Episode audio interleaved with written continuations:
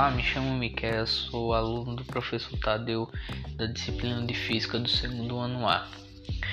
Eu venho abordar o tema sobre o aquecimento global.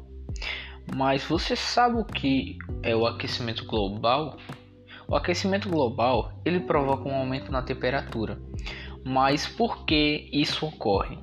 A nossa atmosfera é transparente à radiação solar, que é absorvida pela superfície da Terra mas ao irradiar parte dessa radiação, gases atmosféricos como o dióxido de carbono e vapor de água absorvem essa radiação que é remetida para a Terra, não conseguindo escapar e aquecendo o nosso planeta.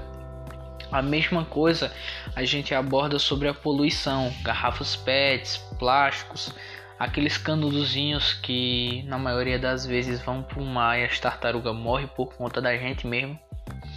Mas esse efeito ele é benéfico, tornando a Terra um lugar habitável. Mas o que nos preocupa é a contribuição de uma forma tão natural da emissão dos gases provenientes da indústria e da agricultura os gases do efeito estufa, como vimos, absorvem uma radiação infravermelha, aumentando a temperatura do planeta, com que pode prejudicar a biosfera. Normalmente a gente tem costume de deixar garrafas, bolsas plásticas mesmo, que é comum a gente colocar lixo dentro.